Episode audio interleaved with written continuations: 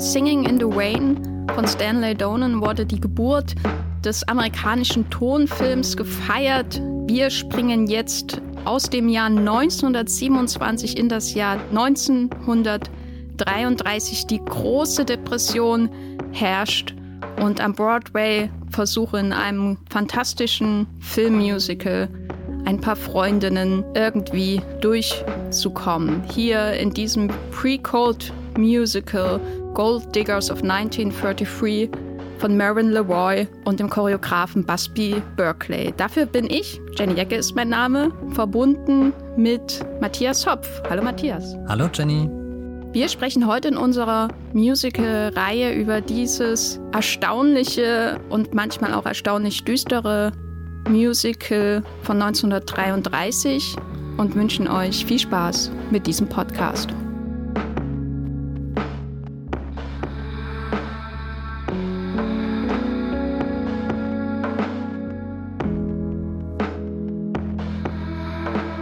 Wir haben ja jetzt schon ein paar Musicals gesehen hier in unserer Reihe über Musicals aus der ganzen Welt, in denen Leute versuchen, eine Show zu starten gegen alle Widrigkeiten. Wie sieht das denn hier in Gold Diggers of 1933 aus, Matthias? Wer versucht hier eine Show zu starten und äh, was sind die Widerstände?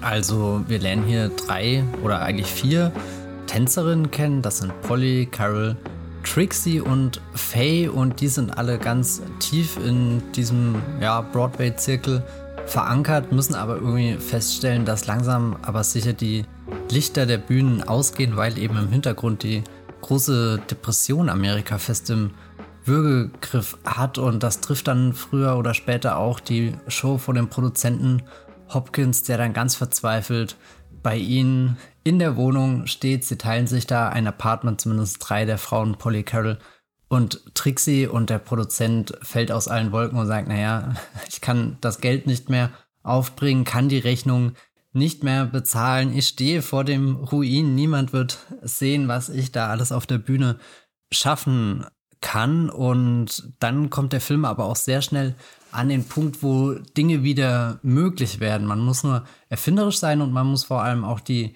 Energie und ein bisschen die, die Überzeugung mitbringen, dass man selbst in diesen düsteren Zeiten noch was ganz Besonderes schaffen kann. Und dann spielen ganz viele verschiedene Zufälle ineinander. Und ich glaube, der größte Zufall ist, dass A direkt gegenüber in der Wohnung durch das Fenster ein junger Pianist seine Lieder spielt und der hat auch einen Crush auf Polly. Das heißt, da entsteht schon eine äh, Verbindung, die sehr wichtig wird für den nachfolgenden Film. Und dann ist da natürlich jetzt dieser Produzent Hopkins, äh, steht da, hört die Musik und sagt, naja, der junge Mann, der soll einfach mal rüberkommen. Der setzt ihn ans Klavier, spielt ein paar Tunes und Hopkins ist total begeistert und sagt, ja, daraus können wir eine Show machen. Wir haben halt immer noch die Geldfrage zu klären. Und da sagt dann dieser junge Pianist, der wirklich wie so ein Wunderkind in den Raum kommt und ganz viele Dinge möglich macht, naja, das Geld kann ich auch aufbringen. Da steht so als Zahl 15.000 Dollar im Raum. Was? Wir haben vor und umgerechnet. Äh, Jenny, wie viel mittlerweile inflationsbereinigt sind? 321.000 Dollar. Okay, also das hört sich schon nach einem deutlich größeren Budget an. Damit lässt sich was auf die Bühne bringen. Allerdings ist halt auch so ein Haken mit verbunden. Dieser geheimnisvolle junge Mann sagt nicht, woher er das Geld hat und es hält sich generell sehr bedeckt über seine Vergangenheit und dann taucht in den Schlagzeilen kurze Zeit später auf, dass 20.000 Dollar entwendet wurden, was auch irgendwie die Frage aufwirft, kann die Kunst jetzt nur entstehen, weil sich jemand äh, nicht an die Gesetze hält? Das ist so die Ausgangssituation. Also wir, wir sind an dem Punkt, wo, wo Kunst selbst in Zeiten der Krise wieder möglich ist, weil eben viele Menschen sich dafür einsetzen und trotzdem herrscht ein bisschen Ungewissheit, ob das nicht gerade auch überhaupt mit rechten Mitteln zugeht. Ja, der, der Wahnsinn ist natürlich, dass was darauf folgt, wenn dann diese Show gewuppt wird, diese gigantischen, aufwendigen, teuren Musical-Nummern, die, über die wir im Verlauf dieses Films noch sprechen werden. Uns ist irgendwie so erstmal schwer vorstellbar, dass jemand dafür Geld ausgibt, während im ganzen Land alles einen Bach runtergeht, während Menschen hungern. aber gleichzeitig ist das auch so die Blüte von Hollywood schlechthin, die man hier beobachten kann. Also Blüte im Sinne von natürlich auch, hier sind viele Frauen, die Blütenmuster zusammen auf der Bühne wiedergeben. Ich weiß nicht, wenn man so goldenes Hollywood-Zeitalter so in einem Bild visualisieren müsste, in seiner ganzen Dekadenz und seinem Unterhaltungswillen, dann wäre es, dann wäre es sicherlich möglich durch ein Bild von dem, was hier auf der Bühne in Gold Diggers 1933 passiert. Und der, der dafür verantwortlich war, ist der schon erwähnte Busby Berkeley, ein Choreograf und auch Regisseur, der hier für die Choreografie zuständig war. Mervyn LeRoy hat ja Regie geführt, auch kein No-Name, auch ein, ein großer Regisseur dieser Zeit. Aber Berkeley, wenn man sich das mal vor Augen hält, was er gemacht hat in dieser Zeit, das ist so der, der, der Höhepunkt seines Schaffens. 1933 kam 42nd Street. Da hat auch Ginger Rogers mitgespielt, die hier ähm, die Freundin spielt, die nicht mit in der WG wohnt und später natürlich auch mit Fred Astaire große Erfolge gefeiert hat. Und Dick Powell, der den Nachbarn spielt, hat er mitgespielt. 42nd Street ebenfalls choreografiert von Berkeley war ein Mega-Hit. Daraufhin haben sie Gold Diggers in Auftrag gegeben. Daraufhin haben sie auch Footlight Parade in Auftrag gegeben, über den wir hier ebenso hätten reden können, mhm. in dem mhm. auch John Blondell mitspielt, die hier im Finale das, das traurige Lied singt und auch Dick Powell spielt hier mit und auch Ruby Keeler, die hier die, ja, die Hochzeitsfähige spielt von den drei Mitbewohnerinnen. Sagen wir es mal so. Wir hätten auch reden können über Dames von 1934, in dem es eben solche personellen Parallelen gibt. Also das ist so ein, wenn man sich das anschaut in der Filmografie, das ist einfach eine Wucht, was hier nach und nach geschafft wurde, ganz zu schweigen von den vielen anderen Gold Diggers Filmen, die dann noch kommen sollten. Gold Diggers of 1935, Gold Diggers of 1937, Gold Diggers in Paris. Also dieser Film, den wir hier besprechen, und zwar nicht mal die erste Verfilmung dieses Stücks, war enorm erfolgreich und ist ikonisch und einer der Gründe dafür ist natürlich auch der Choreograf Busby Berkeley, der diese gewaltigen synchronisierten Choreografien erschaffen hat, der aber natürlich auch dafür bekannt ist für seine Kameraarbeit und für seine Tendenz, so die Bühne zu zeigen und dann diese Bühnenwelt so fiktiv zu erweitern, was hier ja auch passiert. Also das, was hier passiert, ist ja viel größer, als jede Theaterbühne es fassen könnte. Das ist so der Hintergrund von, von diesem Film. Aber im Vordergrund stehen ja erstmal diese Menschen, die was wuppen wollen, die ein, ein Stück wuppen wollen, obwohl draußen die Welt untergeht. Merkt man denn was von dem, was da draußen passiert in, in Amerika, diese große Depression, die übers Land hinvorzieht. Also so viel zeigt uns der Film da ehrlich gesagt nicht. Da würde ich gerne verweisen auf einen anderen Film, der sich wiederum auf das Jahr 33 bezieht, allerdings 2005 ins Kino kam. Inszeniert wurde er, ihr habt es bestimmt schon erraten, von Peter Jackson.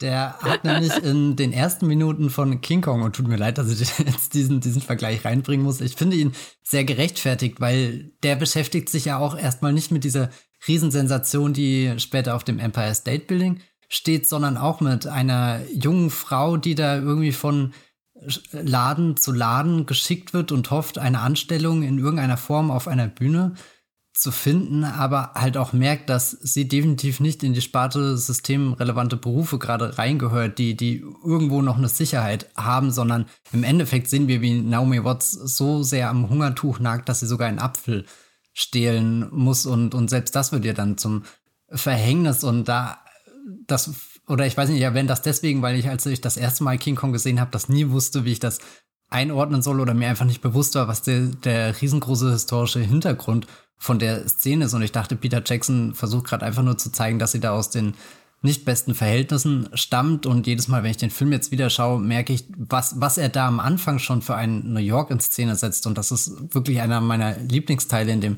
King Kong, bevor er dann weg auf eine, eine ganz weit ferngelegene Insel geht, wo, wo noch abgründigere Dinge irgendwie vonstatten gehen. Und der, der äh, Goldgräber-Film jetzt hier, Goldigers of 1933 hat das alles nicht so direkt in Szene gesetzt. Also es gibt keine, keine kleinen Momente, wo wir mal in die Straßen eintauchen. Es sind dann eher so, so Schlagzeilen, die mal reinflattern und die Art und Weise, wie die Menschen halt untereinander reden, das gibt dir ein Bild davon, wie die Welt gerade außerhalb der Räume aussieht, in denen du dich bewegst, weil die Räume, in denen wir sind, die fand ich eigentlich recht ordentlich. Also nicht so nur ordentlich, sie waren aufgeräumt, das auch.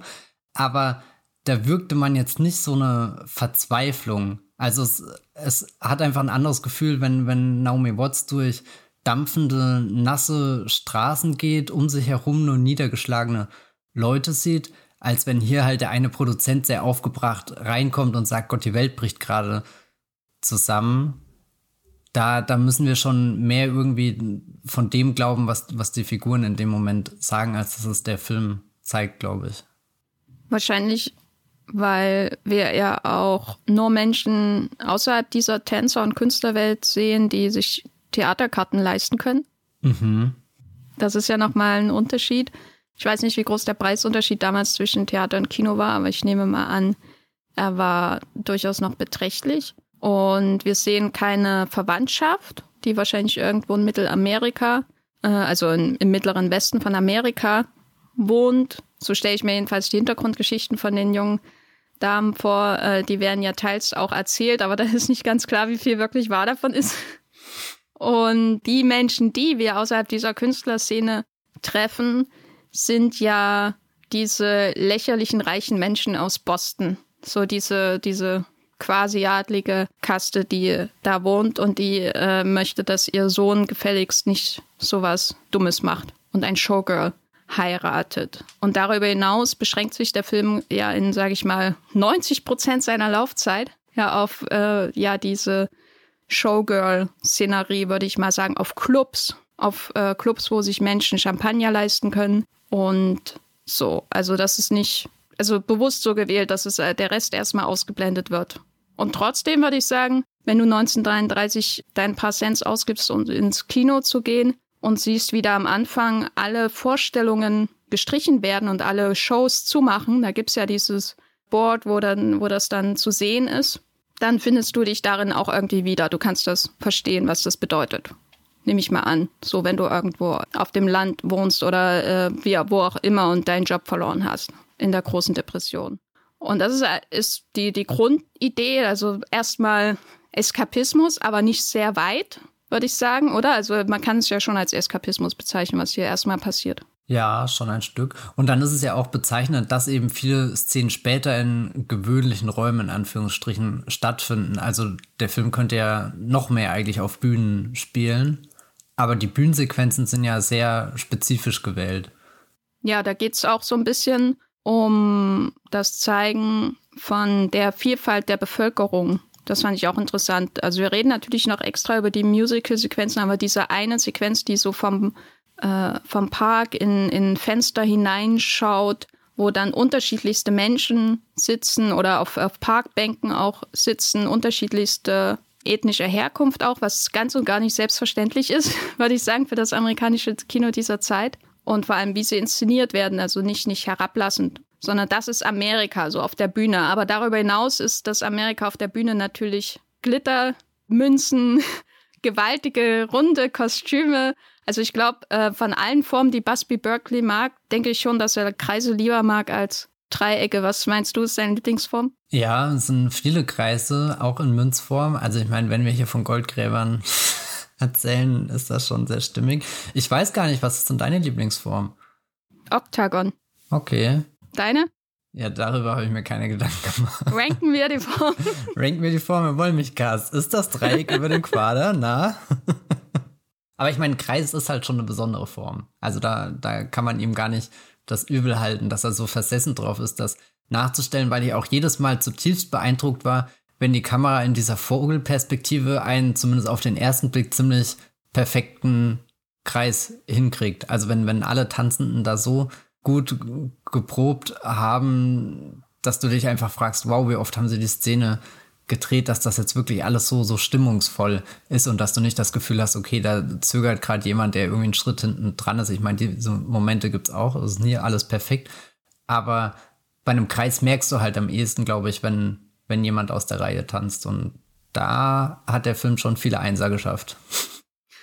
Und das, äh, was ich ganz spannend finde, wo wir so viel über Kreise reden und aus der Reihe tanzen, ist, dass wir auf der einen Seite dieses Geschehen auf der Bühne haben, was wirklich bis ins kleinste Detail auch das Baby-Detail durchchoreografiert ist. Alles ist perfekt, was da auf der Bühne passiert. Also das ist ja noch mal mehr als einfach nur fünf Leute irgendwie tanzen zu lassen in einer Choreografie oder ein Pärchen auf einer leeren Soundstage tanzen zu lassen mit wunderbarer Eleganz, wie das zum mhm. Beispiel in Singing in The Rain passiert, aber auch in, in The Bandwagon oder so, sondern hier ist ja wirklich ein, eine gewaltige Anzahl an Menschen muss dirigiert und choreografiert werden in, in gleicher Bewegung, ohne dass es wie ein zunächst zumindest ähm, Soldatenaufmarsch wirkt. Und das ist das, was quasi auf der einen Seite steht und auf der anderen Seite steht auf den ersten Blick das Chaos menschlicher Interaktion, wenn man so will, aber um mal näher auf unsere Heldinnen zu sprechen zu kommen.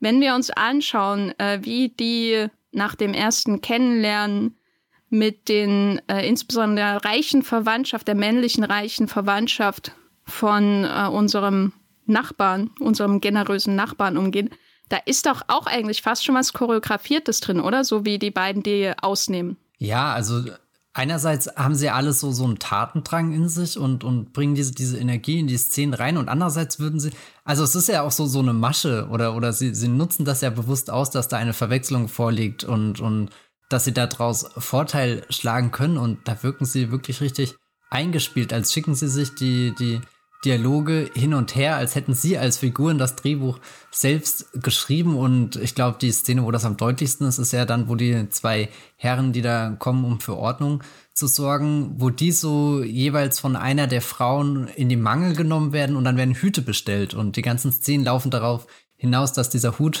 sehr teuer ist. Ich glaube 74 Dollar, das hätte man jetzt auch mal umrechnen können, wie viel das heute wert ist.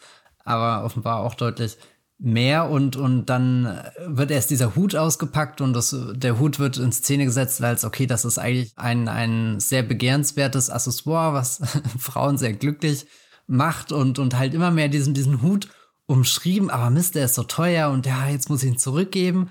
Und dann die Männer, die da hier wohlhabend sind und irgendwie Gentlemen sein wollen und sowieso in einer etwas angespannten, unglücklichen Person sind, äh, Position sind, davor auch irgendwie von den Frauen sehr gekonnt im Raum verteilt wurden, also schon mal getrennt wurden, dass sie da nicht zusammen als eine Macht auftreten können, sondern jeder so ein bisschen auf sich allein gestellt ist und für sich selbst diese Entscheidung treffen muss mit, wie weit gehe ich hier jetzt, wie, wie weit bin ich Gentleman, wie weit will ich Macht ausspielen, wie schnell hole ich mir das, was ich eigentlich will. Und beide werden dann super geschickt irgendwie so zurückgedrängt. Jedes Mal, wenn sie so aufstehen wollen und die Brust stolz hinausstrecken wollen, kriegen sie geschickt irgendwie einen Hut drunter geschoben, den sie dann mehr oder weniger wieder Willen bezahlen und überhaupt nicht wissen, haben sie jetzt hier gerade gewonnen oder, oder haben sie sich einfach nur komplett bloßgestellt? Und das wird ja dann nochmal durchgespielt dadurch, dass ein zweiter Hut ins Spiel kommt, aber eine andere Frau den in Empfang nimmt und im Endeffekt die, die, die, die gleiche, das gleiche geprobte Theaterstück vorspielt. Und, und ich glaube, die, die sich am meisten amüsieren, sind wir als Zuschauende, während die Männer auch wieder in diese Verlegenheitssituation kommen und, und merken, okay, aus den Reihen, aus dem Gesellschaftszirkel, in dem ich mich normal bewege, der ist hier gar nichts wert und jetzt muss ich gucken, wie kann ich hier überleben und ich meine, beide scheitern katastrophal, aber das ist ja auch irgendwie dann der, der, der, Reiz der Szene, das zu sehen, dieses vorgeführt werden, also so die, die, die Frauen liefern nicht nur auf der Bühne eine Top-Performance ab, sondern im Endeffekt auch in diesen eher unscheinbaren Räumen, wo im Hintergrund geplant wird, doch noch versucht, wird die Show auf die Beine zu stellen, ist schon der Akt, dieses auf die Beine stellen, ist Teil der Performance irgendwie. Willst du es wissen, wie viel es ist? Oh ja, erzähl, hast du umgerechnet? 1600 Dollar. Jenny, wann hast du das letzte Mal 1600 Dollar für einen Hut ausgegeben? Oh Gott. Das finde ich wiederum beeindruckend, dass diese beiden Herren mit 1600 Dollar in der Tasche rumlaufen und das einfach mal für einen Hut springen lassen. Also. Für zwei Hüte. Zweimal 1600 Dollar. Und das ist nicht so, das sind nicht so Hüte wie beim Pferderennen in Großbritannien, wo irgendwie noch eine Skulptur oben drauf ist, sondern es ist eigentlich eher so schlapperige, naja, sehen schon gut aus. Aber es sind schon sehr so, so schlapprige Hauben, würde ich es mal nennen. Schlapprige Hauben, naja. So, so, so ein bisschen wie wenn man schwimmen gehen will. Erinnerst du dich noch daran, als du 1600 Dollar für eine Schwimmhaube bezahlt hast? Äh, aber um nochmal ähm, vom Geld wegzukommen. Man könnte auch sagen, dass ihre Choreografie, die sie da vollführen, äh, die sich ja, oder diese Perfektion ihres Zusammenspiels, was sich ja auch in dem, in den Dialogen zeigt, wie er, der ganze Film geprägt ist von, von sehr schnellem, cleveren Dialogwechsel, vor allem zwischen den Frauen, aber natürlich auch hier dann ihr Spiel zusammen, die Rollen, die sie einnehmen, könnte man ja weiterdenken, dass sie die Choreografie dieser Welt, in der sie sich bewegen, kennen. Mhm. Dass sie wissen, was, wie sie mit ihrer Sexualität umgehen, sie wissen, wie sie mit Geld umgehen, sie wissen, welche Stellung sie einnehmen und wie sie ähm, nicht jetzt nur weiterkommen, sondern überhaupt, wie sie überleben können in dieser Welt. Und dazu zähle ich auch nicht nur die Frauen an sich, die Showgirls, sondern, wenn man so will, das Showbusiness an sich. Zum Beispiel auch diesen Typen, der da mit seinem Geigenkasten reinkommt und Schnaps verkaufen möchte. Sobald sich die, der Wind, sobald sich der Wind dreht, der finanzielle, ähm, ist man dann sofort bereit. Hier ist wieder mein Schnaps, du hast vorher kein Geld, hier bin ich äh, und so weiter und so fort. Also diese ganzen Leute, die da mit dranhängen, die irgendwie rumkommen. Das ist eben bei den Frauen natürlich nochmal ganz besonders wichtig, wie sie das schaffen. Und dann kommen da diese Typen aus Boston, die klare Schubladen haben für die unterschiedlichsten Formen von Frauen und wie sie mit ihnen umgehen dürfen, wahrscheinlich in der Öffentlichkeit und mit wel welche sie heiraten dürfen und welche unter ihrer Würde sind und so weiter und so fort, welche sie nur ausbeuten dürfen körperlich. Und dann kommen sie da in dieses Apartment und sie kennen die Choreografie nicht. Und alle tanzen perfekt und, und sie stolpern da rum. So wirkte das dann auch ja. auf mich. Ja, das fand ich sehr schön. Überhaupt die drei, also es sind ja, also Ginger Rogers spielt ja natürlich auch eine von den Freundinnen, aber sie ist eigentlich nicht ähm, so präsent, sondern im Wesentlichen sind das ja drei äh, Figuren. Das ist die, die Polly, das ist die, die heiratsfähig ist, kann ich immer sagen. So wird sie ja von den Männern zumindest betrachtet. Die wird von Ruby Kida gespielt und dann ähm, gibt's die die Komödiantin, also sie haben ja alle auch dann ihre Rollen auf der Bühne, die äquivalent sind. Polly ist die romantische Heldin, Trixie war es, glaube ich, die Komödiantin. Die fand ich so toll in diesem Film. Also, also ich fand alle Frauen toll, aber sie fand ich auch schon sehr toll. Und nur noch toller mhm. fand ich äh, eine meiner Lieblingsschauspielerinnen aus dieser Zeit, Joan Blondell. Das ist die, die die traurigen Lieder singen kann, sozusagen die Balladen auf der Bühne. Carol. Und diese drei haben ihre Typen auf der Bühne und sie haben ihre Typen dann auch im Privatleben und sie finden ihre Typen zum Heiraten im Verlauf dieses Films. Und sowas haben wir bisher in unserer Reihe noch nicht gesehen. So, so dieses Hin und Her zwischen den Figuren. Na, überhaupt, dass Frauen so, so präsent sind als Gruppe, oder? Habe ich jetzt die. Also natürlich in der Zauber von Oz haben wir eine. Aber und die Hexen? Ja, stimmt. Nicht zu unterschätzen, die Hexen, gell? Nicht zu unterschätzen, die Hexen.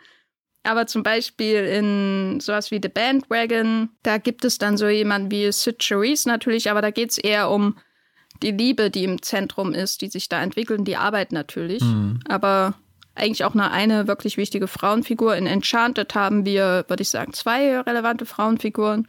In All Dead Jazz haben wir viele Frauen, aber es geht eigentlich nur um Roy Scheider. In Hard Day's Nights haben wir ganz, ganz viele Frauen, aber eigentlich geht es nur um die Männer. In Umstand die Um ist wieder Liebesgeschichte. French Concon, ganz viele Frauen, aber es geht eigentlich um äh, Jean Gabin. In Nashville tausende. Na, Nashville ist wahrscheinlich der, der noch am ehesten hier rankommt. Einfach so viele Menschen. Und in Singing in the Rain haben wir zwar ein Trio, aber es ist nur eine Frau dabei. Ja. Wer hätte gedacht, dass ausgerechnet der, der älteste Film, den wir jetzt hier in der Reihe drin haben, der, der die Frauen am stärksten featured und auch gar nicht auf der Suche ist nach so einer männlichen Figur, die irgendwie als das Genie hinter der Show positioniert wird. Ich meine, du hast zwar Männer, die, die Einfluss auf die Handlung haben, eben dadurch, dass sie Produzenten sind oder unbeliebte Verwandte aus Boston oder ich glaube, die, die, die Person mit den, den meisten Wundergaben ist ja eigentlich der, der Pianist nebenan, der ist reich, der ist spendabel und er ist vor allem talentiert und kann dann sogar das Ganze, was er irgendwie sich ausdenkt, auch auf der Bühne darbieten. Also irgendwie merkt, wirkt er wie so eine Mary Sue. Aber also obwohl all diese, diese Männer auch irgendwie Dinge mitbringen, mit denen sie im Alleingang so ein Broadway-Stück vielleicht in einem anderen Film stemmen könnten und alle um sie herum nur zuarbeiten, finde ich das schon auffällig, dass hier die Frauen irgendwie der, der, der Energiepfeiler sind, der das Ganze am Leben hält, auch wenn sie nie unbedingt als so Regisseurinnen in Szene gesetzt werden. Also ich habe auch nicht das Gefühl, dass der also da ist nicht so eine Bob Fosse-Figur, der du beim Leiden zuschaust, wo du merkst, okay, aus dem dringt die Kunst raus, der muss das da irgendwie auf die Bühne bringen, aber so viele Widerstände, so viel Leid, so viel Schmerz, so viel Unvermögen auch von ihm, sich persönlich gegenüber anderen Figuren zu öffnen. Also die, dieser, dieses leidende Künstlergenie, das ist hier überhaupt nicht in dem Film drinne und das ist ja eigentlich auch eine angenehme Abwechslung, dass du zwar definitiv Hürden hast, um die Kunst zu schaffen, also, aber da ist es eher dieser, dieser große Amerika-Rahmen außenrum, der, der wie das erstickende Tuch ist. Und dann trotzdem sind da diese drei beziehungsweise vier Frauen drin, die einfach sagen, naja, aber das ist schon unsere Welt und, und wir kriegen das hin. Und dann wacht halt mal dieser eine Mann in einem Bett auf und weiß nicht genau, wie er da hingekommen ist und schwupp, haben wir unser Budget auf die Beine gestellt. Ja, ist ja auch die Frage, ob sie es überhaupt selber als Kunst bezeichnen würden, ne, was sie machen. Ja, vielleicht nicht unbedingt als Kunst, aber ich glaube, sie, sie glauben dran, was sie machen. Also, dass sie da was Höheres erfahren. So, so, ähm, der, der Alltag für, für sie sehr deutlich, weiß nicht, trostloser aus oder so, ob das jetzt das beste Wort ist, bin ich mir nicht ganz sicher, aber, aber du merkst schon eindeutig, dass das Erfüllung in ihr Leben bringt und ich glaube, dann, dann ist der Kunstbegriff eher was, was eh Außenstehende definieren würden. Ich meine, jetzt wir als Zuschauende oder irgendwelche, keine Ahnung, Kritiker Persönlichkeiten in dem Film machen sich dann bestimmt Gedanken darüber, was sie da gerade gesehen hat, aber ich glaube, für die, die, die meisten Leute, die das halt einfach machen, ist das halt einfach das, was sie machen und dann denken sie gar nicht darüber nach, wie das von außen eingeordnet wird. Ja, ich fand das auch sehr, sehr erfrischend, dass hier niemand gequält ist oder unbedingt Kunst machen will und dann irgendwie abprallt oder so, sondern sie haben alle riesen Herausforderungen, ne? zum Beispiel die größte Wirtschaftskrise in ihrem Land.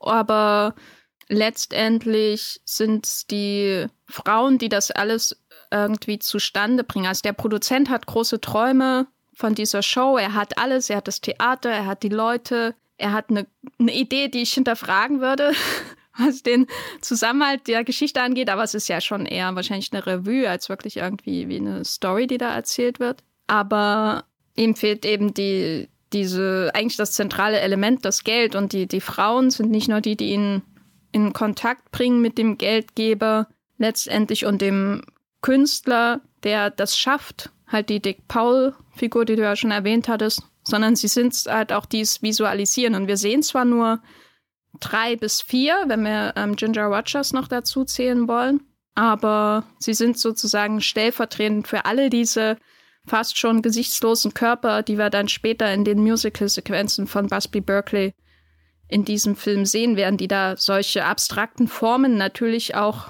bilden, aber die eben auch ihre eigenen kleinen Szenen zumindest teilweise bekommen, wo wir dann mal Gesichter sehen, wo wir dann eine Art von Geschichte erzählt bekommen, zum Beispiel eben auf der Parkbank oder im Fenster oder dann eben auch im großen Finale dieses Films. Die Frauen sind die, die dem ganzen Leben geben. Und wer jetzt eigentlich wirklich der Künstler ist, ist eigentlich relativ egal, würde ich sagen. Am Ende legt der Film ja auch nicht so den Wert darauf, dass da jemand gerade spezifisch irgendwo eine Nuance reingetragen hat oder da den und den Input gegeben hat, sondern das, was dich ja vom Hocker haut, ist die Gesamtheit einfach der Bühneninszenierung. Also wenn dann halt dieses große Bild entsteht, dass sich alle gleichförmig synchron bewegen, weiß nicht, mit leuchtenden Geigen spannende Formen bauen und so. Wobei ich den Gedanken sehr schön finde, dass die viel so einen Querschnitt von all den sonst eher in Anführungsstrichen gesichtslosen Frauen bilden, die du eben halt in so einer Gleichmäßigkeit auf der Bühne siehst und deswegen nur als, als großen Körper wahrnimmst, der sich transformiert und bewegt und so weiter, aber selten in ein Gesicht schaust. Sie realisieren die Träume von anderen aber man muss natürlich auch sagen, dass, und das hat mir auch gefallen, dass der, die Dick Paul-Figur, die natürlich die reinste Traumfigur ist, der überaus reiche, super kreative Mensch wohnt zufällig gegenüber und ach, erste Mal 15.000 beziehungsweise 300.000, äh, würde er heute sagen. Obwohl das äh, ja natürlich eine, eine äh, fantastische Figur ist, ist aber auch das Schöne, dass irgendwie trotzdem ja die Message ist, dass man seinen Träumen folgen soll, was total platt ist natürlich, aber auch er ist ja eine Figur, die eigentlich nur da ist, um Träume zu verwirklichen. Nämlich seine eigenen und die von den anderen. Und darüber hinaus hat er eigentlich keine wirkliche Agenda, außer seine Liebesgeschichte. Aber selbst die ist ja eigentlich auch selbstverständlich und wir ziehen nie wirklich in Zweifel, dass es was wird. So, also das ist so eine fast schon, aber auf jeden Fall nicht erdrückende Positivität, die da in diesem Film steckt. Wobei hast du, hast du nie mal kurz gezweifelt, er könnte vielleicht doch eine kriminelle Vergangenheit haben oder so? Also ich habe auch schon Film Noirs mit Dick Powell aus den 40ern gesehen. Insofern ist es auf jeden Fall drin. Natürlich, dass er auch so eine Rolle spielt. Aber so wie er hier auftaucht, ist das einfach eine, eine Grinsekatze. Eine nette, liebe Grinsekatze ja. von ihm an. Ich meine, es fängt ja schon zu gut, um wahr zu sein, an, wenn, wenn er da einfach über die Straße hinweg das Klavier spielt und singt. Das hätte aber auch so ein Hitchcock-Thriller werden können, wo dann Norm Bates an die Tür klopft und sagt, hallo, möchtest du mein Klavier für drüben in der Wohnung mal anschauen? Da äh, kann ich dir noch mehr zeigen. Ach ja, und hier ist meine Mutter. was, was hältst du denn eigentlich von den, bevor wir zu den Musical-Szenen kommen, von den Männern da aus Boston und wie sie sich aufführen und der Tatsache, dass sie am Ende ja auch äh, Frauen kriegen. Unsere geliebten Frauen. Also der eine ist ja hier der Lawrence, das ist der Bruder von dem talentierten Pianisten. Ähm, der wirkt erstmal wie halt der unangenehme Mächtige, der kommt, um da Familienehre und weiß nicht was zu retten und am liebsten würdest du ihn vor die Tür stellen. Und dann hat er ja noch hier diesen Peabody mit dabei, der eher so als Comic Relief angelegt ist. Er ist halt in Szene gesetzt, das ist ja so die verplante, das verplante Anhängsel, was mit dabei ist und zwar auch irgendwo eine wichtige Funktion erfüllt als Anwalt, werden ihm da schon Attribute zugeschrieben, mit denen er ebenfalls Macht ausüben kann, aber meistens wirkt er ja komplett überfordert mit der Situation mit A, das sind junge Damen und dann B, oh mein Gott, jetzt kommt diese junge Frau auf mich zu und zeigt irgendwie Interesse und er scheint, dass er scheint überhaupt nicht in der Lage sein zu können, das, das einzuordnen mit, was ist das denn für ein Interesse, werde ich hier gerade einfach nur nach Strich und Faden belogen, werde ich manipuliert, werde ich ausgenutzt oder könnte das was echtes sein, weil dazu geht irgendwie diese ganze Nummer, diese Inszenierung, der ich folgt schon zu lange, als dass sie komplett geskriptet ist, oder? Ähm, also bringen auf alle Fälle sehr viel Humor mit in den Film, auch so vielen, viele unfreiwillig komische Stellen. Ich meine, dass daraus in, in allen drei Fällen, also klar, bei dem, dem der Pianist ist so glatt, da, da stellst du es gar nicht in Frage, dass diese Liebesgeschichte bis zum Ende irgendwie durchhält, aber dass bei den anderen beiden dann auch irgendwie eine große Liebesgeschichte entsteht.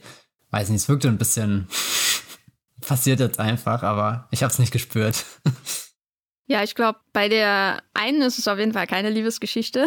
bei der äh, Komödiantin würde ich sagen, da ist es alles sehr pragmatisch, was passiert. Bei John Blondells, äh, äh, also Beziehung da zu dem Bruder, da würde ich sagen, das wird vor allem über sie verkauft. Weil sie ja. ist ja die, die von allen eigentlich so am meisten emotional irgendwie ins Wanken gerät, irgendwie überhaupt Emotionen zeigt. Das ist ja auch das, das Seltsame oder ein seltsames übertrieben, aber das ist das Unerwartete an dem Film, dass man eigentlich denkt, das ist eine Geschichte von Polly und, und dem Nachbar. Und das ist das Liebespaar, um, was im Zentrum steht. Und oh mein Gott, wo hat der denn sein Geld her? So, das ist die Ausgangsidee. Wo, und ich habe den Film schon mal während meines Studiums gesehen, weil ich da ein Seminar, ein Geschichtsseminar zum ähm, New Deal hatte und so aber konnte mich überhaupt nicht mehr daran erinnern und dachte auch, oh ja, da wird es jetzt ja wohl hingehen, dann spielt John Blondell wohl nur wirklich eine Nebenrolle.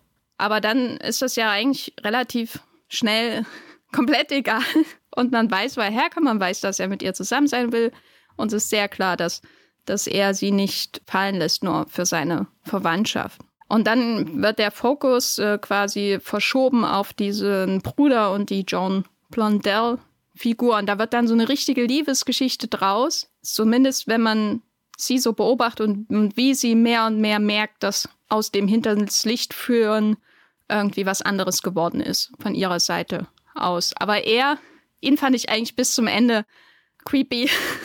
äh, nicht jetzt irgendwie komplett abstoßend und, und total unglaubwürdig oder so, aber sie hat das für mich überhaupt verkauft, dass ich am Ende nicht denke, was hast du dir denn jetzt eingebrockt?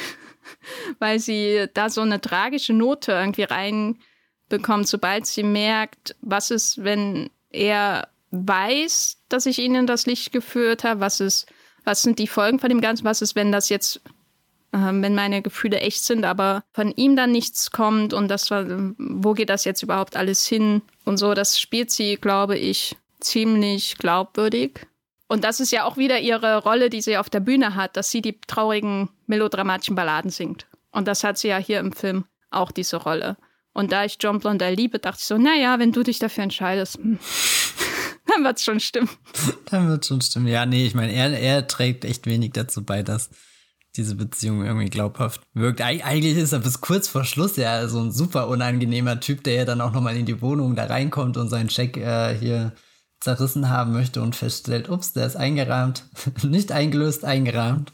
Ich habe mir gerade auf alle Fälle versucht vorzustellen, wie das wäre. Du sitzt irgendwie im Kino, schaust La La Land und dann, dann guckt da Ryan Gosling aus dem Fenster nebenan rüber und sagt, hey Jazz. Und Emma Stone sagt, oh mein Gott, ich liebe Jazz. Und ungefähr 20 Minuten später spielen die beiden keine Rolle mehr und du hast irgendwie die Liebesgeschichte von John Legend und weiß nicht wem am Hals. Also das würde ich gucken. Ne? Das wäre natürlich schade für Emma Stone, weil Emma Stone ist für mich eher John Blond, John Blondell-Type als ähm, Ruby Keeler-Type, als die, die die Polly gespielt hat. Okay, also ich sehe schon, wir, wir müssten La La Land massiv recasten, um, um hier ein, ein Remake auf die Beine zu stellen. Vor allem Aber hat sie ja auch so große Augen wie John Blondell. Das stimmt tatsächlich, gell. Und sie ist auch absolut äh, jemand als Schauspielerin, die in der Pre-Code-Zeit, glaube ich, aufgeblüht wäre. Sie kann schnell Dialogfeuerwerke sich liefern. Sie hat große Augen, habe ich die schon erwähnt. also ja. John Blondell, Emma Stone, äh, selbe Person, möchte ich damit sagen. Okay. Und ist äh, Amazing Spider-Man eher Pre-Code oder eher, eher schon Code, Haze Code? Na, schon eher Haze Code, oder? Also, äh, wenn irgendwas Pre-Code ist, dann ja wahrscheinlich eher Ghost Rider 2 Spirit of Vengeance. Naja, also. okay, ich sehe, wo du hin willst. Ich würde sagen, äh, Amazing Spider-Man 1, der Film wäre Haze Code, Amazing Spider-Man 1, das Fotoshooting, das ist Pre-Code. Was für ein Fotoshooting? Es gibt so ein super hottes Fotoshooting, wo Andrew Garfield und Emma Stone als äh, In-Character irgendwie so umschlungen in einem schwarzen Hintergrund sind und das ist schon also könntest du dir nicht vorstellen, dass diese Promobilder für gerade einen MCU-Film oder so entstehen ja, würden. Ja. Äh, das ist wenn man jetzt die, die rote Teppichbilder von Zendaya und Tom Holland sieht, denkt man auch, das sind zwei völlig verschiedene Schauspieler als das, was wir im MCU zu sehen bekommen. Das stimmt. Was? Die, die bewerben gerade den neuen Spider-Man. So, aber wo wir gerade über Sex reden, reden wir doch über die Musical-Szenen. Weil die sind doch ähm, nicht alle, aber ich sage mal, die Massenszenen mit den Beinen, das ist ja schon alles sehr lasziv, was da passiert. Und hatten wir sowas bisher in der Reihe? Ich dachte nämlich höchstens bei All That Jazz natürlich. Ja, aber das war auch nochmal was anderes. Bei All That Jazz hast du irgendwie das Gefühl, das ist ein bisschen dreckiger. Weiß nicht, ob das jetzt das beste Wort ist. Während, während hier hast du ja schon so, so was da, da schwingt ja der Gedanke von was Klassischem mit, weißt du? Das schauen sich die, die feinen Menschen gerade in New York an, die sich eben das Ticket leisten äh, können und, und irgendwo, glaube ich, kann man sich damit rausreden mit, ah, das ist äh, hier Kultur, die ich erlebe und hm, eigentlich sind das nur lange Beine, die ich erlebe, die alle gleichzeitig gerade über die Bühne laufen. Während bei, bei All the Jazz habe ich das Gefühl, da, da ist dieses sinnliche, vibrierende ausgestellt als hier in den Golddigger-Filmen jetzt. Ja, ich würde sagen, wenn sowas wie All That Jazz im Precode möglich gewesen wäre, sowas wie die Erotica-Sequenz in All That mhm. Jazz, die ja auch eigentlich eine Massensequenz ist, wenn man so will, dann hätte der Busby Buckley das auch gemacht. also zumindest habe ich das Gefühl, dass er die, die Sinnlichkeit von dem, was jetzt in All That Jazz passiert, dass er das auf seine Weise durch die ineinander verschlungenen Formen der Körper macht. Das ist natürlich hier alles wesentlich abstrakter, was letztendlich daraus entsteht und sowas wie dieses Geigen Ding und diese, diese äh, leuchtenden Geigen, das ist natürlich fast schon eher, weiß nicht, Malerei als, als irgendwas anderes, Lichtmalerei, wenn man so will. Die abstrakten Dinge, die dadurch entstehen, die Formen. Aber wenn man sich so anschaut, die vielen verschlungenen, runden auch ähm, Bühnenbilder, auf denen Leute, auf denen diese Massen von Frauen hauptsächlich entlang gehen, die verschlungenen Formen, das ist ja alles irgendwie auch dann eine Erweiterung dieser langen Beine, die wir manchmal in der Nahaufnahme sehen und manchmal eigentlich sehr oft. So, also das ist, als würden diese vielen Körper einen großen, ineinander verschlungenen Körper formen. Und das hat für mich schon auch was Erotisches. Ja, und ich würde sagen, also keine Ahnung, bei äh, the Jazz habe ich das Gefühl, da, da atmen die Körper mehr, da schwitzen sie auch und dadurch entsteht eine unglaubliche Nähe.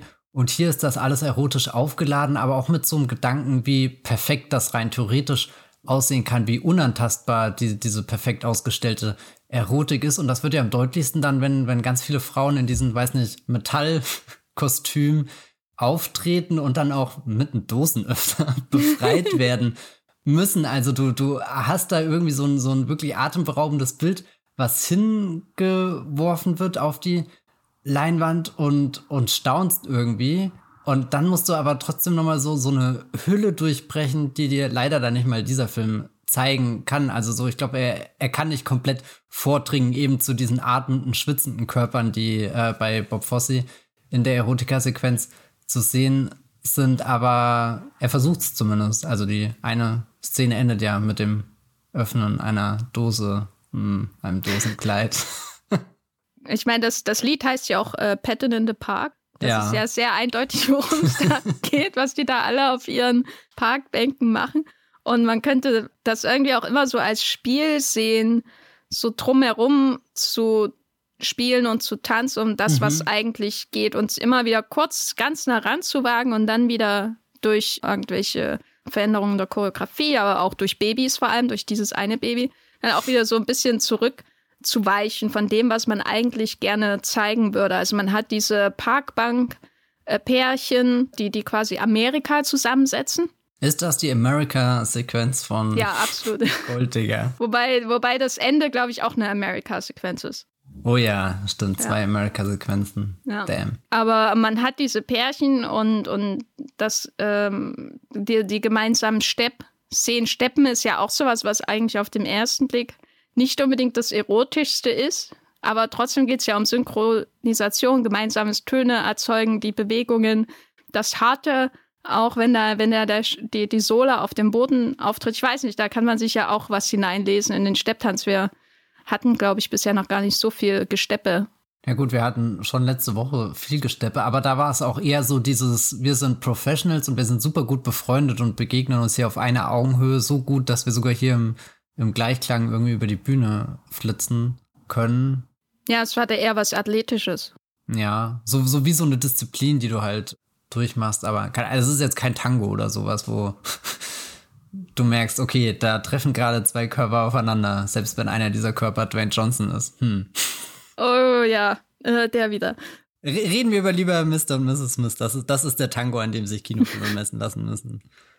Aber, aber wie gesagt, man hat diese Parkbank-Sequenz, die Stepp-Sequenzen und dann kommt da dieses Baby, ne, das creepy Baby und das Kindliche ist natürlich auf der einen Seite dann irgendwie auch wieder so erleichternd, ne? Wenn, wenn ja ein Baby da ist, dann werden wir ja nichts Unzüchtiges irgendwie sehen. Aber gleichzeitig ist das Baby ja auch so, guck mal, was ihr hier seht. Und das ist, meine ich, mit diesem, äh, man ist immer ganz nah dran und dann wird immer so ein Mittel eingeführt, um so wieder zurückzuweichen, um uns wieder leicht zu distanzieren. Aber eigentlich will man doch wieder vor. Man will wieder vor. Ja. Na, ich hatte schon das Gefühl, dass das Baby so ein bisschen, wir würden gern mehr sehen. Ich bin neugierig, aber auch irgendwie unschuldig. Und ups, da kommen jetzt sogar ganz viele Polizisten, die wollen mich hier aus dem Park vertreiben. Was ist denn da los? Da, da sind noch zwei Menschen auf der Bank. Ich will sehen, was die als nächstes auf der Bank machen. Und jetzt rutsche ich einfach mal durch die Beine der ganzen Polizisten durch, hab die ausgetrickst und jetzt gucke ich wieder. Also, also es ist wirklich eine super bizarre Sequenz. Und ich befürchte tatsächlich, dass der Point of View, dass, dass wir schon am ehesten das Baby sind, oder?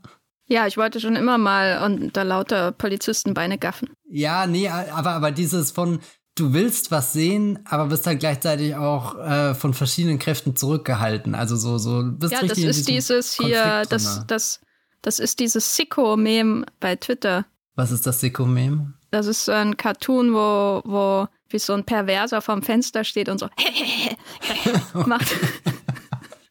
Und das ist mal, also stimmt, das ist schon meine Position, wenn ich den Film schaue. Ja, du, du bist einer der, der Voyeurs hier, die. Ja, auf jeden Fall. Ich meine, da gibt es ja dezidiert dann eine Szene, wo, man als Zuschauer im Grunde angehalten wird zu hoffen, dass äh, der Vorhang aufgeht, damit wir lauter nackte Frauen sehen. Also dieses Szenenbild überhaupt, diese vielen kleinen Fenster, wo wir in vielen kleinen Wohnungen quasi schauen und da sind überall Frauen, die sich ankleiden, auskleiden, was auch immer. Und äh, die Silhouetten sind sehr eindeutig, was man da sieht. Da war ich auch etwas überrascht. Weiß nicht, aber so als Zuschauerin, da äh, ist irgendwie trotzdem irgendwie automatisch so, oh, können wir nicht mal hoch machen? also da wird man ja auch dazu angeregt, nachdem man so viel sieht, so viel Ausschweifendes natürlich auch in, in diesen Musical-Sequenzen. Und trotzdem ist halt wieder das Baby da, was auch irgendwie alles unmöglich macht. Ja, das Baby ist an einem schuld. Ist das eigentlich schon ein Foreshadowing, ähm, dass die alle unglücklich verheiratet äh, mit äh, biederen Kindern äh, zu Hause landen, mit ihren Männern? So habe ich das nicht gelesen, aber ähm, der Film ist ja generell gut durchdacht. Warum nicht auch in diesem Moment? Hattest du manchmal das Gefühl, dass das Voluminöse, das Ausschweifende auf der Bühne irgendwie zu viel wird? Dass der Mensch darunter verloren geht eigentlich? Nee, überhaupt nicht. Also gerade weil, weil ja auch die ganze Zeit so ein fließender Prozess stattfindet zwischen, wir haben hier vier Frauen im Vordergrund und sehen, wie die Teil einer riesengroßen Masse werden, können die sich mal ein bisschen stürmischer, mal ein bisschen eleganter und so bewegt und dann gleitest du ja auch wieder zurück und dann generell, was wir auch schon in den letzten Wochen, Monaten in dieser Reihe hier beobachtet haben, dass all diese, diese Musical-Sequenzen einer ganz klaren Dramaturgie folgen und ja auch aufgezogen werden. Wie als hast du am Anfang nur diesen kleinen Peak auf die Bühne, der Vorhang ist noch nicht ganz offen und dann wird es immer größer, immer weiter und irgendwann sind ja auch die Rämen der, der Bühnen sehr fraglich. Also selbst die, diese Parkszene, da springen wir dann auch von einem fantastischen Ort zum nächsten. Also ich hatte ja das Gefühl, da entstehen dann auch ganz viele fantastische Welten, die dir überhaupt einen Grund geben. Warum gehst du dann trotz der großen Depression immer noch ins Theater? Warum suchst du das auf? Was findest du da? Kann und und ist das nicht einfach nur dann ebenfalls traurige Menschen, die auf der Bühne stehen und darum fürchten, dass sie morgen keine Arbeit mehr haben und und der der der Schaffensakt oder oder oder diese ganze Kraft, die da drin ist, ja, dass die das so überzeugend hinbringen, dass du auf einmal das Gefühl hast, du wanderst irgendwie durch eine Straße im Himmel, eine riesengroße Brücke in der Dunkelheit, leuchtende Geigen. Also das sind ja dann richtig fantastische, surreale Bilder, die entstehen. Und, und eine der verblüffendsten Einstellungen für mich war, wo du hier, wo mit der Reflexion des Wassers gearbeitet wirst und, und ähm, so ein paar Frauen direkt über dem Wasser sich lehnen und du dann das Spiegelbild hast, aber dann auch von dieser großen Brücke, die mich irgendwie an so, äh, keine Ahnung, so hier diese, diese Mario Kart-Strecke, die auch so galaktisch angelegt ist, erinnert hat. Vielleicht weniger Regenbogenfang. Ah ja, genau, ich glaube Regenbogenstrecke ist das oder Rainbow, was auch immer. Es gibt bestimmt Leute da draußen, die das besser wissen als ich. Und, und da laufen dann auch Leute runter und das war einfach faszinierend, weil du so verschiedene Bewegungen hattest, plus halt das Spiegelbild dazu. Und, und dann war das auch keine Einstellung, die, die ebenerdig war, sondern so 90 Grad gedreht ist. Das heißt, da, da war auch viel auf den ersten Blick durcheinander geworfen und trotzdem habe ich das Gefühl, ich gucke da gerade durch so einen, wie heißen diese Dinger, Kaleidoskop oder so, durch, wo du dann so, so eigentlich unkomplizierte Formen auf einmal in was sehr, sehr komplexen irgendwie, wo das dann strahlt und du bist auch erstmal ein bisschen überfordert, einfach was sich da deinen Augen offenbart, weil sehr viel in verschiedene Richtungen geht, aber, aber im Endeffekt staunst du eigentlich. Das ist so, so das Hauptding, was du mitnimmst. Und da habe ich wirklich jede von diesen Szenen komplett genossen. Also die hätten ehrlich gesagt auch noch länger gehen können. Ja, auch wie du ja äh, angedeutet hast, diese Erweiterung des Raumes mhm. ständig. Mhm. Also man denkt, man hat einen Überblick, woraus das Bühnenbild besteht, was da wirklich vorhanden ist ähm, innerhalb dieses Theaters, in dem die Musical-Sequenzen Sequenzen sich ja abspielen. Und dann gibt es irgendwie entweder durch den Schnitt oder durch die Kamerabewegung so, so unvorstellbare Erweiterungen, die, wo sich gleich das Hirn irgendwie verknotet, weil man sich denkt, wie, wie soll das denn jetzt da reinpassen? Und man sich dann natürlich dran gewöhnt und weiß, aha, das ist ähnlich wie in dem Finale von zum Beispiel The Bandwagon. Mhm wo die Bühne gegeben ist und dann eine völlig neue Welt entsteht und er von einem Raum in den nächsten geht innerhalb seiner Gangstergeschichte vom Club in die U-Bahn und dann die wunderbare Ballettschießerei und alles Mögliche und so. Und das ist natürlich alles so auf einer Bühne nicht so fließend umsetzbar. Und so ist es hier auch, aber hier nochmal, hier sind das ja noch, noch mehr noch, ähm, auch wirklich, wie du ja auch gesagt hast, Fantasieräume, die da entstehen. In den anderen Musicals waren es ja meistens eher auch so Umgebungen, die man zuordnen kann. Eben, wie gesagt, U-Bahn-Club, Gasse in der Großstadt oder, oder einfach, man hat halt eine leere Soundstage wie in Singen in the Rain. Aber hier sind ja wirklich Fantasiewelten mit den unglaublichsten Formen, die dann wahrscheinlich am ehesten vergleichbar sind. Und jetzt kommt der große Zirkelschluss dieses Podcasts mit der Emerald City in oh, The Wizard of Oz. Ja, ja, nee, oder total. sowas passiert. Ein Film, der in der großen Depression spielt. Ja, ich sehe, oh, eigentlich wäre das der Punkt, um die Reihe zu beenden, gell? Das ja, ist es aber leider nicht. Sorry. Ach, schade. naja, nee. Aber ja, diese, diese, diese abstrakten Räume, ich weiß nicht, ich liebe das total, die einfach nur anzugucken. Und die erzählen ja auch an sich eine Geschichte, auch wenn sie irgendwie außerweltlich wirken und du dich fragst, naja, warum sollen sie die Brücke da hochgehen, wenn sie doch eh einen Halbkreis laufen und dann wieder an der gleichen Stelle rauskommen. Also so irgendwie alles Orte, die ins Nichts führen, aber trotzdem existieren und, und, und dich halt fragen lassen, naja, was, was passiert, wenn du drüber läufst? Auch vor diesem schwarzen Hintergrund, der, der so ewig wirkt. Also das finde ich auch ganz wichtig, dass der, dass diese Tanznummern oft in so einem ja, wie als finden sie einfach im Weltraum statt. Also du, du hast kein, keine Grenze, kein, kein Bühnenbild, was irgendwo aufhört. Ich meine, das haben wir ja selbst im Zauber von Ost, dass du irgendwann merkst, dass Dorothy gerade ihre Schritte zählt, die sie noch auf der, der äh, Stein, äh, auf diesem gelben Steinpfad gehen kann, weil sonst dotzt sie Judy Garland dotzt gegen die Wand und denkt sich Mist. Wie in der Truman Show. Ja, oh, ja, stimmt. Oh Gott, alles, alles, alles immer eins weiter gedacht. Hollywood ist wirklich ein einziger Entwicklungsfluss. Großartig. Nee, und, und das entsteht hier ja gar nicht, dass dieses Gefühl, dass dieser Raum irgendwo nach hinten eine Grenze haben könnte, sondern diese, diese Mondstraße könnte auch irgendwo eine Abzweigung wählen und dann würden wir den, den Frauen in ihren Kostümen mit ihren leuchtenden Gitarren immer weiter, immer weiter in die Finsternis folgen. Es wäre quasi eine lange Prozession aus Lichtern, fast wie die, wie die Elben, die langsam Mittelerde verlassen, um sich auf den Weg in die ewigen Lande zu machen und so, ja. Oh, na, das ist ja mal ein Zirkelschluss. Ja. Aber, und deswegen ist, glaube ich, das Finale umso ungewöhnlicher, auch innerhalb der Filmografie von Busby Berkeley, der wirklich eher so mit, mit diesen anderen fantastischen Sequenzen assoziiert wird und äh, auch so große Pool- Szenen, die, wie es ja auch in, in der Heiz zum Beispiel passiert, das ist ja eine mhm. Busby Berkeley-Hommage im Grunde und so synchronisiertes Schwimmen und blablabla. Das ist das, was man mit ihm assoziiert. Aber im Finale von diesem Film kommt diese gigantische Forgotten Man-Nummer. Also im Finale von Gold Diggers. Und Forgotten Man ist auch nicht zufällig gewählt als Titel. Das entstammt einer Rede von Franklin D. Roosevelt, der ja damals gerade Präsident war und den New Deal eingeleitet hat und Amerika wieder rauswuppen musste aus der großen Depression. Und da hat er auch über den Forgotten Man gesprochen. Und hier haben wir eine große Nummer, die Forgotten Man heißt, die klein beginnt mit Frauen, die singen vor allem über, über Männer, die in den Krieg gezogen sind und heute nichts mehr wert sind, die auf dem Acker geschuftet haben für dieses Land, eben dieses America von, von diesem Film und heute Angst ums nächste Essen haben. Das wird natürlich auch immer größer und dann haben wir ja tatsächlich sogar Soldaten, die da marschieren. Wir haben Leute, die dann anstehen in, einer, in endlosen Schlangen um Essen und das ist ja ganz weit entfernt von diesen Fantasiewelten. Konntest du das irgendwie zusammenbringen, wie das eine in das andere übergeht oder erfolgt da ein Bruch in diesem Film? Also ich habe es schon als Bruch wahrgenommen, auch weil die aufmarschierenden Soldaten, das sind ja drastische Bilder einfach. Da, das wirkt stürmisch, total hoffnungslos, diese entmutigten Blicke, wo du genau merkst, oh Gott, die haben Dinge getan, über die, wenn sie ihr Leben nicht sprechen, können und trotzdem ist diese Bewegung da im Gleichschritt und nichts von dem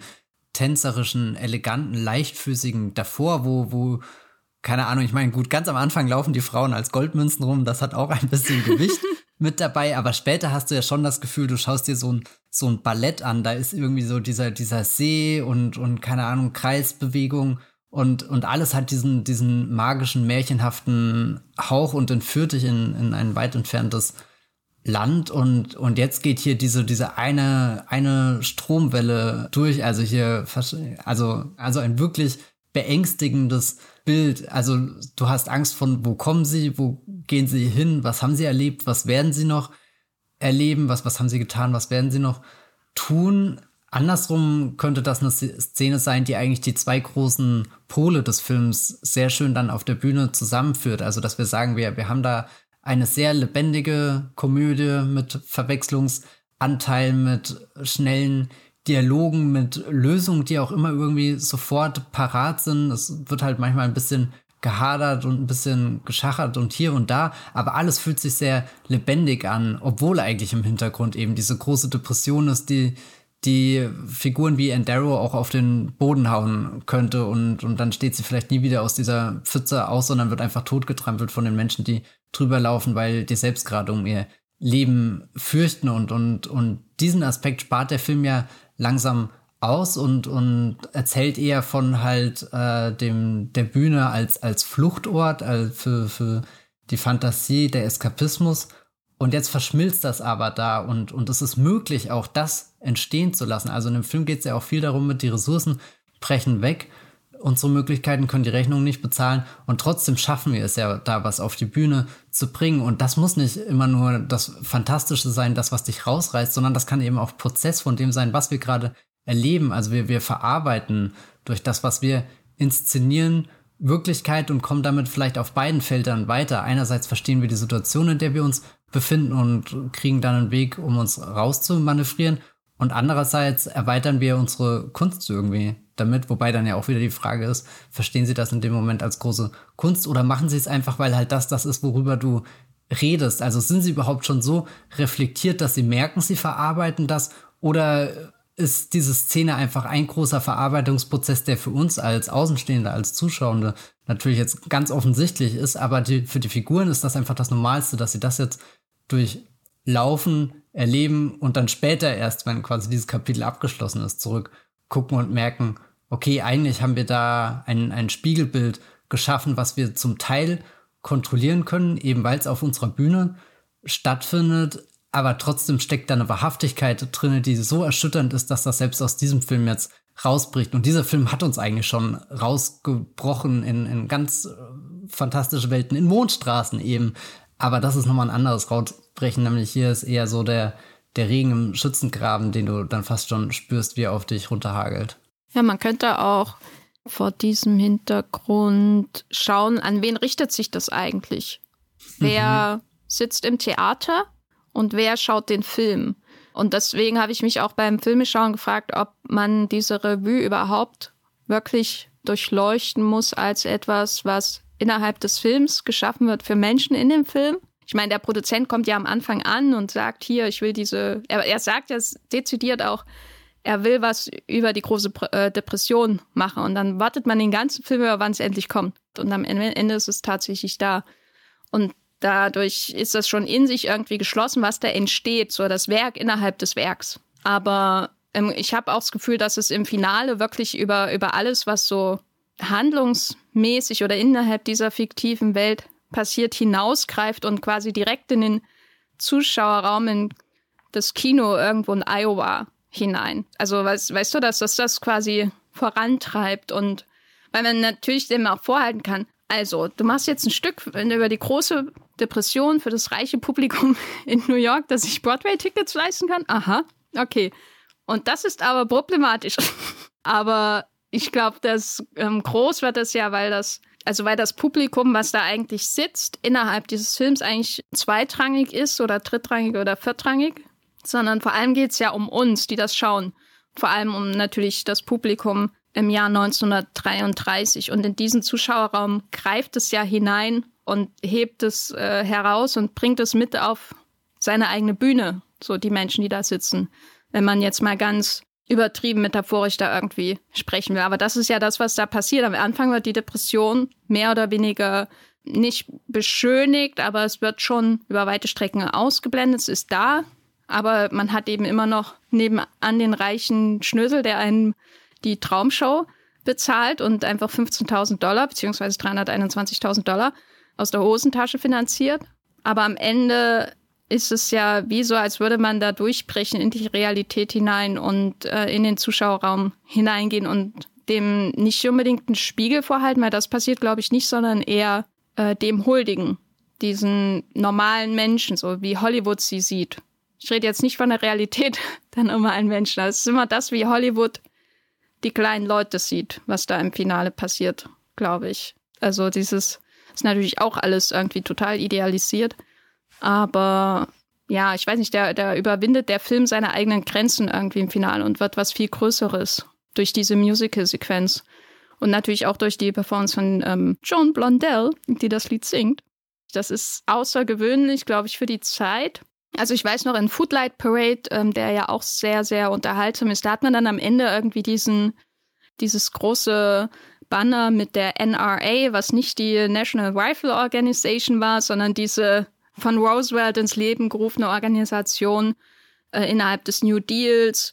Und man wollte das alles unterstützen. Und dann, wenn man Filme aus dieser Zeit schaut, da hat man das halt oft am Ende dann diesen Hinweis und was indirekt auch natürlich äh, nicht nur ähm, Roosevelt unterstützt, sondern auch die Leute, die zuschauen, ähm, äh, motivieren sollen, da mitzumachen. Aber das hier ist ja nochmal was ganz anderes. Das hier ist ja schwer zu beschreiben. Also da wird der Film, der, der transformiert sich ja da komplett. Ohne dass es für mich ja auf jeden Fall wirkte wie ein, wie ein, ein Bruch und ich kann das irgendwie dann nicht zusammenkleben in meinem Kopf, sondern eher so wie eine Transformation oder Mutation, wie auch immer man das äh, beschreiben will, weil die DNA ist, glaube ich, immer noch die gleiche am Ende, aber es sieht trotzdem ganz anders aus. Weißt du, wie der Film damals aufgenommen wurde vom Publikum? Sprich, geht das Publikum rein und erhofft sich eigentlich den Eskapismus zu finden und ist dann richtig erbost darüber, dass sie auf einmal so eine Szene bekommen, die deutlich greifbarer ist als alles, was sie davor gesehen haben?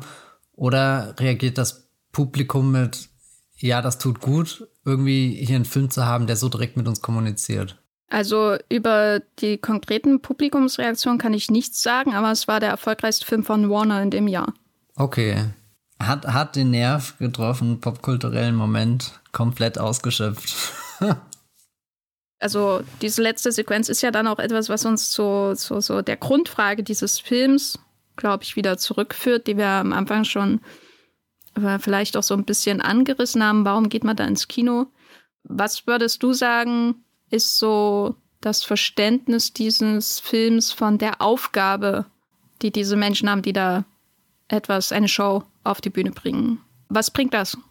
Spaß. ja, nee, ich glaube, in dem Film haben wir ja schon den, den Wandlungsprozess eben, dass das dich auch sehr persönlich berühren kann, dir auch Bilder zeigt, die dich herausfordern, aber dir natürlich auch irgendwie die Schönheit von dem Ganzen, also nicht so, so tut, als wäre das jetzt alles eine Bürde, als wäre das ein, ein Akt, das umzusetzen und ich weiß eigentlich gar nicht, für was ich das genau tue, sondern wenn die das tun, dann lässt du dich auch einfach mitreißen und es ist schön, über die Welt durch so ein paar verzerrte Perspektiven nachzudenken. Eben, du hast Leute im Park, die siehst du auch im wirklichen Leben, aber hier siehst du Leute im Park durch die Perspektive eines Babys, das durch die Beine von Polizisten durchrutscht und spricht das Fantastische mit einem Hintergrund, der ziemlich gut in der Realität verankert ist, macht das ja dann so, so reizbar. Also sprich das Erfolgskonzept von Pixar. Im Endeffekt sind das alles alltägliche Geschichten über Leute, die zur Arbeit gehen, aber dadurch, dass einer sagt, was ist, wenn Monster zur Arbeit gehen, denkst du dir auf einmal in deinem Kopf, boom, mind blown. Und dieser, dieser ganze Film ist von vorne bis hinten fasziniert, weil du Dinge, die du alltäglich tust, übersetzt in so einer, so einer minimal schiefen Version deiner eigenen Möglichkeit erlebst und dadurch neue Perspektiven und Einblicke gewinnst. Ja, ja. Es ist natürlich auch so ein bisschen äh, Metafilm jetzt auch insofern, als er postuliert, was Hollywoods Aufgabe vielleicht auch ist. Ja. Es geht um Unterhaltung und es geht um Würdigung des kleinen Mannes. So, das sind so die zwei Dinge. irgendwie, die aus was, dieser was ist Show. Mit, mit der kleinen Frau? Spielt die keine Rolle? Ah, keinen Platz für Forgotten Women. Aber für Frauen auf jeden Fall in diesem Film. Ja. Weil das sind ja alles äh, äh, Leute aus kleinen Verhältnissen. Also abgesehen natürlich von dem Nachbar. Die, die Frauen, die da zusammen wohnen und sich äh, die Betten teilen. Auch eine schöne Szene, wo die zu dritt da in dem Bett einschlafen. Das klingt jetzt irgendwie, wenn man den Film nicht gesehen hat, wahrscheinlich auch anzüglich, ist es aber gar nicht. Vielleicht aber doch. Hm. Das ist unserer Fantasie überlassen, was dann noch passiert. Aber das ist so auch ein Film natürlich über den Unterhaltungsauftrag von Hollywood in dieser Zeit und wie der eigentlich genau aussieht. Ähm, weil es, äh, Warner ist, ne, ist ja auch ein schönes Beispiel dafür, wie, da, wie zweigleisig das in dieser Zeit passieren konnte. Warner hat ja, wie bei Singing in the Rain schon erwähnt, einen Reibach nicht nur mit Gangsterfilmen ähm, gemacht, mit vielen Maschinengewehrknarrern, sondern auch äh, natürlich durchaus sozialkritische Töne auch in diesen Gangsterfilmen gehabt und auch in anderen Filmen, zum Beispiel I'm a Fugitive uh, from a Chain Gang mit Paul Mooney, dem man auf jeden Fall nicht unterstellen kann, dass er Leute eskapistisch ins furchtbare Leben von Gefängnisinsassen und so irgendwie ent entführen möchte. Das kann ja ganz so, ist ja ganz so gar nicht die Aufgabe von diesem Film. Also Warner ist sehr berühmt gewesen zu dieser Zeit für die, auch die sozialkritischen, sozialrealistischen Elemente in den äh, Filmen dieses Studios. Und insofern finde ich äh, parallel dazu diese, diese Musicals, die ich auch am Anfang genannt hatte und insbesondere natürlich hier Gold Diggers of 1933, ein schönes Beispiel dafür, wie das, wie kann man so unterschiedliche Instinkte, die man als, als Studio, als das wirtschaften möchte, natürlich das Gewinn erzielen möchte, natürlich in einem Film ähm, verbinden. Also Gold Diggers ist damit irgendwie auch so die Synthese von Warner am Ende noch, wobei natürlich das sozialrealistische hier eine viel kleinere Rolle spielt. Und das finde ich eigentlich auch schön, so den Film so zu betrachten. Das ist, weil, man oft, wenn man über Hollywood redet, immer nur über, äh, also Hollywood auch in dieser Zeit, über Eskapismus und die Leute aus der Depression in die Kinowelten entführen und bliblablub, aber so einfach war es ja nicht, was für Filme da gemacht wurden. Mhm. Und das, da ist, finde ich, Gold Diggers ein schönes Beispiel dafür. Der zeigt, wie komplex ähm, der Umgang war, auch mit diesen für andere Menschen schwierigen Zeiten. Ich würde jetzt nicht unterstellen, dass die Menschen an Hollywood ganz viel gelitten hätten.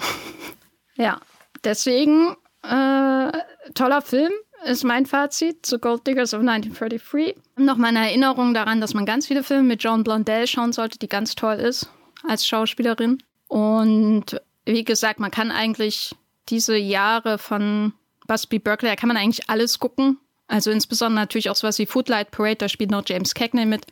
James Cagney und John Blondell, ach, ach, ein einziger Traum, die beiden zusammen.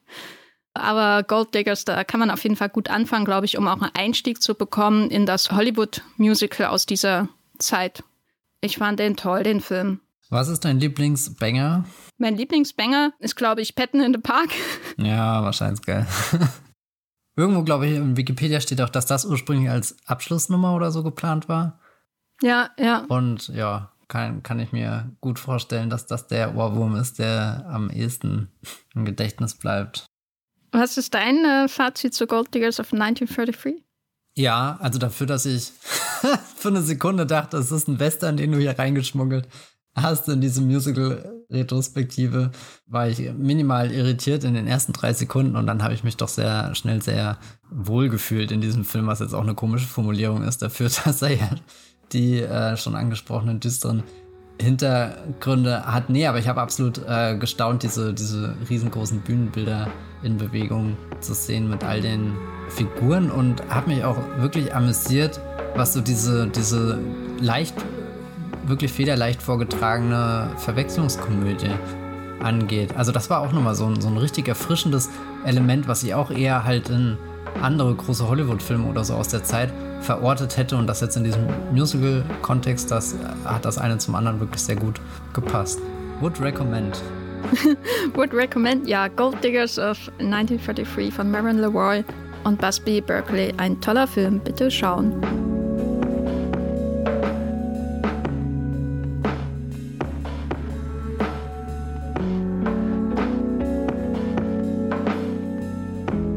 Matthias, wo bist du im Internet zu finden, wenn du riesige, münzenförmige Kostüme schneiderst für deine nächste Broadway-Revue? Da halte ich euch auf dem Laufenden auf meinem Twitter-Kanal bibelbrox mit 3e oder einfach Matthias Hopf. Weitere Hintergrundberichte über meine große Musical Production findet ihr exklusiv in meinem Blog, das filmfilter.de Und ich weiß nicht, aber vielleicht schaffe ich es demnächst auch mal auf Moviepilot ein kleines Feature dazu zu schreiben. Ist ja nicht alle Tage, dass man so ein Stück auf die Beine stellt. Jenny, hast du auch was Vergleichbares in Planung? Äh, noch nicht, aber ich hoffe, die Karten sind nicht so teuer wie Hamilton. äh, ich bin nur bei Letterbox, da findet ihr mich als The-Gaffer oder einfach ähm, guckt nach Jenny Jecke und beim Movieplot schreibe ich natürlich auch. Und bei Twitter bin ich als Gafferlein zu finden. Und wenn ihr noch keinen Jahresrückblicks-Podcast, abgesehen natürlich von dem Wollmilchcast, gehört habt, dann kann ich euch noch empfehlen, die erschienene Folge von dem Podcast Katz, in dem ich zu Gast war. Die ist nur vier Stunden lang. Das kann man mal so nebenbei hören. Äh, hat aber sehr viel Spaß gemacht. Und mir bleibt nur noch zu sagen, vielen Dank fürs Zuhören und bis zum nächsten Mal. Tschüss. Ciao.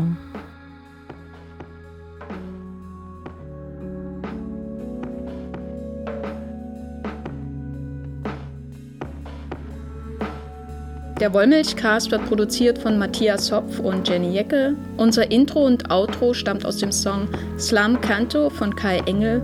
Ihr könnt den Podcast bei allen gängigen Apps abonnieren und wir freuen uns über Kommentare und Bewertungen bei iTunes.